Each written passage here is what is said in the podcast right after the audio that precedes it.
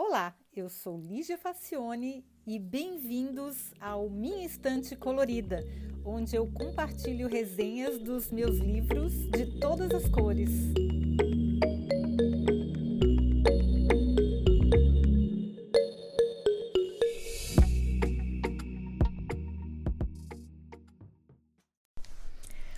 Olá! Uma das coisas que me deixa mais encantada é sobre quão infinito é o mundo dos livros que a gente ainda não conhece, mesmo que o livro em questão seja muito antigo. É o caso do The Futurological Congress, de Stanislaw Lem, que é um polonês que foi um dos mais influentes escritores de ficção científica de todos os tempos. Na verdade, ele é o livro, este livro em questão foi publicado em 1974. Faz tempo já, né? Pois é, o Lem é um autor do clássico Solares, que você já deve ter ouvido falar, porque é um clássico mesmo. Eu não li esse livro Solares. O Conrado leu e me contou a história e ela, ela é de fato genial mas a sua complexidade explica o fracasso na tentativa de fazer um filme razoável. Eu também não vi o filme, mas todo mundo fala muito mal do filme, que é que o filme é muito ruim, assim, ele não consegue traduzir a genialidade do, do livro. Bom, o que, que eu posso dizer sobre este filme, este livro aqui em questão, que é o Congresso Futurológico, digamos assim, numa tradução livre? Olha, a sátira é incrível. Eu, eu não sei como é que eu não tinha lido isso antes. Na verdade, eu sei. Eu descobri que esse livro até hoje não tem tradução em português. Pelo menos eu não consegui encontrar. E como a maior parte dos livros que eu li na vida foram em português, porque era o que eu tinha acesso antes, então é, tá um pouco explicado, mas é uma perda isso. Bom, vamos falar sobre o livro propriamente dito. É uma, um livrinho pequeno, é fácil, você lê muito rápido, mas a história é muito boa. E ela começa com um astronauta chamado Ion Tichy, e ele volta à Terra para participar de um congresso de futurologia. É o tal do congresso futurológico, que hoje a gente chamaria de futurismo, porque não é um congresso de adivinhação, é um congresso científico e a, e a gente associa hoje mais é, essa, esse estudo de tendências, de sinais como futurismo, não como futurologia. A gente associa hoje futurologia mais à adivinhação, que não é o caso. Então era um congresso, então era uma coisa científica. É, e aconteceu na Costa Rica, na cidade de Nounas. Eu desconfio que seja uma cidade fictícia, pois eu procurei e não achei no mapa. Eu sempre gosto de olhar no mapa o local onde as, as histórias se passam, né? Pois é. Essa cidade na história ela foi escolhida por, um ser, por ser um dos, uma das mais representativas do problema que será tratado no evento, que é a superpopulação do planeta Terra. Então, essa cidade está explodindo de gente, está com um monte de problemas, e como eu disse, o livro foi escrito em 1974. Então, a primeira parte se passa em um futuro que não é muito distante, ainda no século XX. O Tite só vai nesse congresso a pedido do professor Tarantoga, que é um cientista. Bom, o evento acontece em um hotel imenso da rede Hilton e tem 106 andares. Aí os andares são distribuídos com é compartilhado com um outro congresso. Tem uma parte onde os pesquisadores estão hospedados, outra parte onde estão sendo realizados os eventos, mas tem, enfim, o, o hotel é muito grande. E antes de começarem os trabalhos, tem uma contaminação na água corrente que faz com que todos os que tenham tomado essa água sofram alucinações. Ao mesmo tempo, há uma revolta popular nas ruas e gases alucinógenos também são utilizados. Olha que louco o que acontece. Então, ele voltou para a Terra bem numa hora ruim de voltar porque está rolando um monte de revoltas e, e problemas que estão acontecendo. E aí o hotel é invadido, tem um monte de, de, de ataques e a, os congressistas eles resolvem fugir para o subsolo do hotel onde tem a rede de esgotos. Então vai o Tite, o Tarantoga, que é o professor, alguns congressistas e o staff do hotel. Mas só que eles não conseguem escapar totalmente dos efeitos, porque muita coisa é gás, não tem máscara para todo mundo, as máscaras não são bem colocadas, e tem alguns gases que nem com máscara dá para se proteger.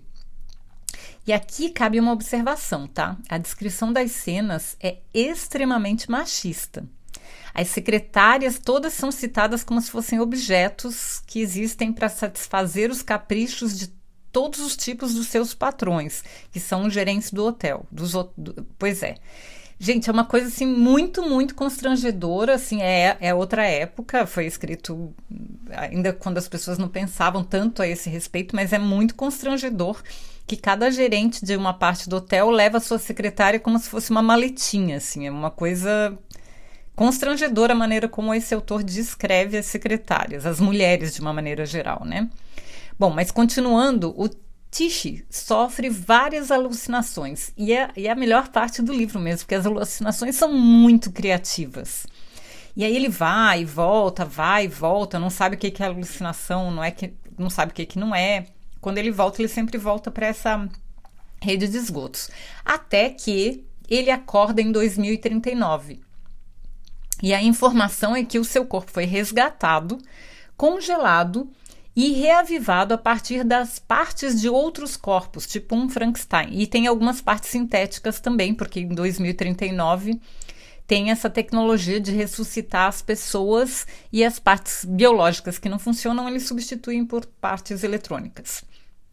Pois é, eu não entendi muito bem por que, que ele já tem um problema de superpopulação e ainda se dão o trabalho de congelar corpos para ressuscitá-los depois, mas enfim vamos desconsiderar essa, essa parte, né? Porque eu acho que com superpopulação as pessoas não estariam tão preocupadas em ressuscitar corpos que já seriam dados como mortos.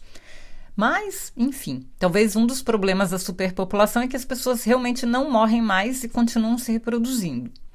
Bom, o Tite acorda e tem uma enfermeira que vai fazer sua introdução nesse novo mundo, cheio de novidades e palavras novas, porque quase 2040, né? Então tem muita coisa acontecendo nova. O mundo mudou completamente e nessa nova realidade, por exemplo, as pessoas absorvem conhecimento comendo coisas. E é o conceito de devorar livros foi atualizado. Você come o conhecimento, você come ah, ah alguns, algumas, alguns volumes de livros, mas que não estão mais em forma de volume, né? E aí você fica sabendo de todo o conteúdo deles. E nesse tempo, nesse, nesse novo mundo, tem droga para absolutamente tudo. Se você quiser acreditar que ganhou um prêmio Nobel, é só tomar uma pílula e pronto.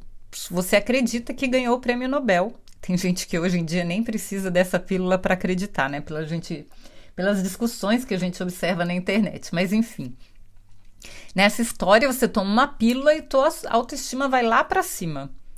Então é o efeito Dunning-Krieger aí no seu, no seu, na sua versão química. Tem gente que nem precisava disso, mas enfim. É, mas olha só, se você está satisfeito, insatisfeito com o que fez durante a vida, ou sei lá, está cansado, ou colocou, comeu muito, tem muita informação na sua cabeça, tem uma outra pílula que entra em ação e zera tudo, para você começar a sua vida do zero, por exemplo, ou esquecer algumas partes que você quer esquecer, ou fazer um refresh na tua cabeça e apagar as informações que você acha que não são úteis para ter lugar para outras, porque, né, nosso cérebro não é infinito. A gente tem uma capacidade limitada de, de armazenar informações. Mas tudo se resolve com drogas. Os sonhos que a pessoa tem à noite, ela compra na farmácia, como se fossem filmes. Só que você é o protagonista e você vai sonhar que está vivendo aquela história durante a noite. Ó, que louco, gente. O cara é muito criativo, né? Se você não tem amigos, nenhum problema. Há drogas que fazem você conversar consigo próprio, porque você, ela faz a sua personalidade se descolar de você. E, e aí você conversa com você mesmo como se você fosse outra pessoa, como se você fosse uma pessoa partida em duas. E o tema dessa conversa é definido pelo tipo de droga que você escolhe. Olha que louco. A maior parte das pessoas tem apenas um percentual do organismo realmente biológico, o resto é artificial. Então, se a pessoa morre por algum motivo, ela pode ser ressuscitada indefinidamente sem problemas. Aliás, o homicídio só é crime se praticado muitas vezes sucessivamente tentando matar a mesma pessoa. Aí depois da, sei lá, é, de, de, décima, vigésima tentativa, aí, aí vai ser crime, porque você está realmente complicando a vida da pessoa, porque toda vez ela tem que ser ressuscitada. Muito, muito bizarro, né? O livro é cheio de, de piadinhas desse tipo, assim, de, e é escrito de uma maneira muito irônica, muito sarcástica, né? E aí, a outra coisa interessante é que na história as prisões foram substituídas por exoesqueletos que monitoram a pessoa o tempo todo, impedindo-as de cometer atos ilícitos. Então, aí se a pessoa é condenada, hoje em dia seria ficar presa durante 10 anos, na história ela teria que usar um, ex um exoesqueleto durante 10 anos. Então ela convive normalmente, só que aí o, o exoesqueleto controla o que ela pode e o que ela não pode fazer. Muito louco isso. Bom, a outra coisa que eu achei bem criativa e interessante é que você pode pegar quanto dinheiro no banco você quiser. Só que e ninguém é obrigado a devolver. Mas as correspondências de cobrança são impregnadas com uma substância que desperta o senso de responsabilidade no cérebro. Ou seja, mais uma droga, né? Que o banco usa para fazer você pagar o que você deve. E alguns espertinhos tapam o nariz na hora de abrir as cartas, mas não são maioria. É interessante que se continua usando cartas de papel, né? Ou pelo menos alguma substância que dê para colocar esse, esse, esse cheiro, né? Que desperta o senso de responsabilidade na pessoa. Eu achei bem curioso. Bom, o clima é outra coisa muito legal. O clima é decidido pelo voto da maioria. Se o povo quiser chuva, chove. Se não, não. Há arco-íris quadrados, entre outras aberrações que não são da natureza, mas se a gente pensar, por que não, uma vez que tudo é alucinação, né? Até o, clima po também pode ser. Se você está sentindo frio ou calor, também pode ser programado quimicamente. O padrão de beleza feminino para a próxima temporada, e não do masculino, observem, também é definido por um preferendum, que seria um referêndum de preferências. E aqui o, machismo dá as caras novamente, né, gente? Porque o autor comenta que as mulheres são escravas da beleza como se elas é que tivessem inventado esse tipo de absurdo, né? Imagina fazer um referêndum para definir o novo padrão de beleza da próxima temporada, mas só para as mulheres. Muito louco isso aí. Também pode ser um tipo de, de ironia que ele está usando, né? De sarcasmo. Bom, como o planeta está superpovoado, somente as pessoas que passam por um exame criterioso podem obter uma autorização ou uma licença para ter filhos. E o outro jeito é se arriscar numa loteria. Eles têm o prêmio é você poder ter filhos na loteria. Mas muita gente não obedece. Estima-se que o número de quase 30 bilhões de pessoas registradas oficialmente seja muito maior na realidade. Há uma nova profissão, dentre as várias novas profissões, né? Mas uma, uma profissão que o protagonista, que é o Tish, conversa com o professor que ele encontra lá no futuro. Esse professor Tara, Tarangoza, ele encontra lá no futuro e aí os dois conversam e o professor explica que agora ele trabalha como futurólogo, que diferente do futurologista que faz prognoses sobre o futuro, os futurólogos estudam as possibilidades da linguagem. Olha, eles ressignificaram uma palavra que a gente já tem hoje.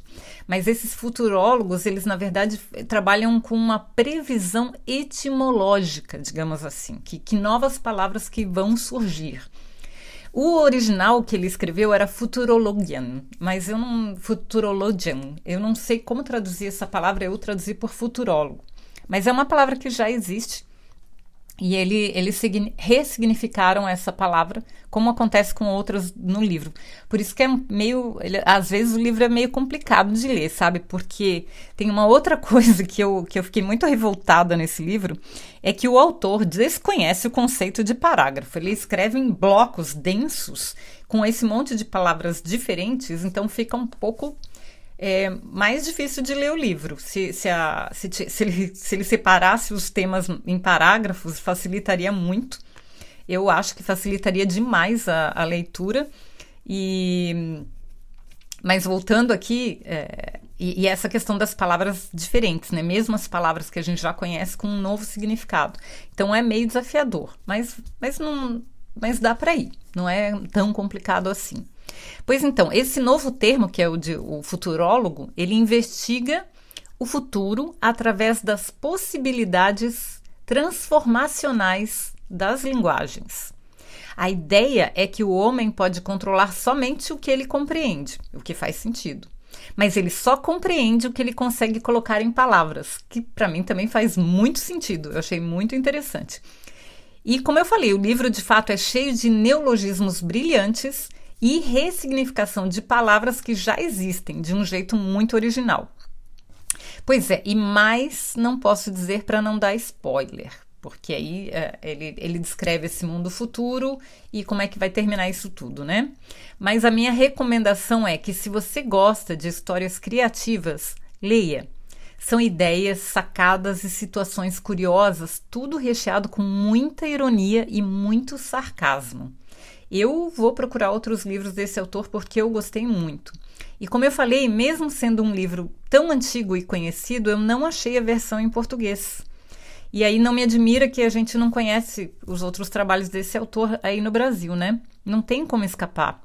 O jeito é ler o livro no original mesmo. Se você não consegue ainda, considere colocar como resolução de ano novo ler os livros em inglês, sabe, gente? Porque eu tô vendo que tem muita, muita coisa que não, não foi traduzida para o português e a gente está perdendo de ver obras muito legais, muito originais mesmo que sejam antigas, e as mais novas que não dá tempo de traduzir, ou levam muito tempo, ou nem sequer são traduzidas, e que estão pipocando aí de coisas muito boas que tem para a gente ler e que a gente fica sem acesso se a gente não consegue ler no original, né? Que é uma pena. Mas enfim, eu espero que vocês tenham gostado, que vocês tenham ficado curiosos para ler esse livro, que eu recomendo bastante, eu achei muito bacana. E até o próximo episódio. Tchau!